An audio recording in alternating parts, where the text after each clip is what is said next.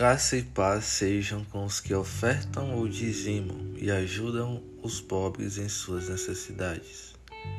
O verso-chave da mensagem de hoje está em Provérbios, capítulo 28, versículo 27, que diz: Quem dá aos pobres não passará necessidade, mas quem fecha os olhos para não vê-los sofrerá muitas maldições.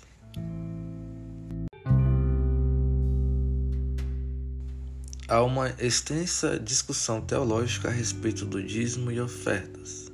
Eu não vou entrar nela. O que quero enfatizar é que o dízimo propriamente dito é algo que foi colocado na antiga aliança ao povo hebreu. Na nova aliança, no Novo Testamento, não há nenhum versículo que fale para dizimar. Alguns podem ficar felizes em ler isso, porque não há aquela obrigação de devolver o dízimo. Mas é isso, essa obrigação não há. No entanto, há um conceito, um princípio, uma virtude muito maior pregada por Jesus e pelos seus apóstolos: a generosidade. A generosidade não é expressada no quanto você oferta, mas na circunstância em que oferta, como oferta. A Bíblia nos mostra em Marcos capítulo 12, versículos 41 a 44, a oferta da viúva. As viúvas eram e são uma classe de mulheres que Jesus, Deus, sempre ordenou que a igreja e o seu povo cuidassem delas. No caso desta viúva que estava a ofertar, uma mulher que precisava de ofertas e cuidados, nos ensinou uma grande lição. Muitos de nós, inclusive eu, têm dificuldade em devolver o dízimo, ofertar, dar ou doar, como quiser chamar, 10% do que ganha com a força que Deus lhe concedeu para trabalhar. Mas essa viúva só tinha duas moedinhas de cobre e as deu. Imagine você ser uma pessoa que culturalmente precisa de ajuda, ter apenas 100 reais, por exemplo, e doá-lo, ofertá-lo. Temos dificuldade em ofertar, em ser generoso, principalmente com os pobres. Viramos o nosso rosto, fechamos os nossos olhos para não contemplar a sua desgraça, mesmo nos sobrando dinheiro.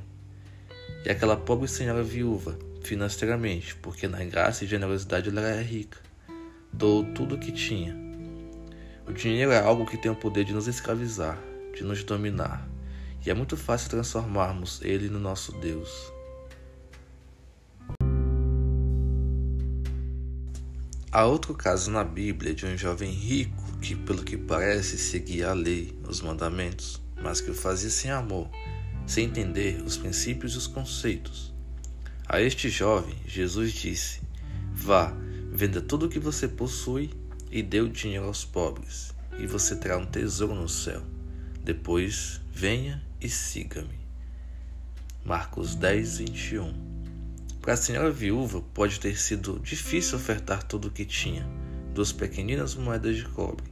Mas para esse jovem, era tão difícil doar tudo aos pobres que ele não conseguiu. Por mais que ele obedecesse alguns mandamentos da lei, o seu coração não estava em quem produziu a lei, ou seja, em Deus. Estava no dinheiro. Exteriormente ele cumpria a lei, mas em seu interior não havia misericórdia e graça. Não havia piedade e bondade. Não havia proporcionalidade e generosidade. Ele não conseguiu abster-se de tudo para obedecer e seguir Jesus. Talvez nós, se Jesus nos pedisse agora para vender tudo e doar aos pobres e segui-lo, não faríamos.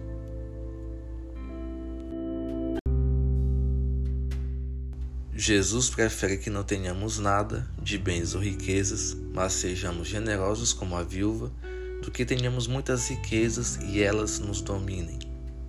E prefere mais ainda que sejamos prósperos e caridosos, pois pobreza também não é sinônimo de humildade e generosidade. Tudo depende de quem é o seu Deus, se Deus ou o dinheiro.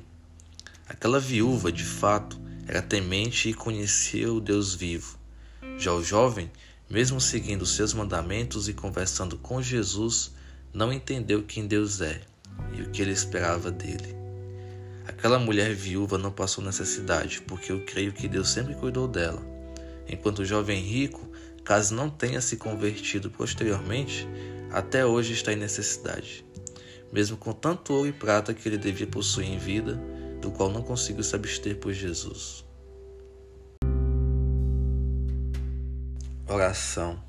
Pai, dono de toda a riqueza, de todo ouro e prata, Dá-nos um coração piedoso, caridoso e generoso como o de Jesus, como daquela viúva que tinha apenas duas pequenas moedas e as doou.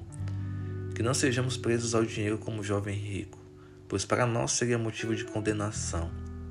Que sejamos, por teu amor e bondade, transformados em cristãos generosos, que ajudam principalmente aos pobres e os necessitados, e ofertam com amor e com entendimento de que a Igreja de Deus precisa de provisão para manter a sua ação na sociedade civil e no meio cristão.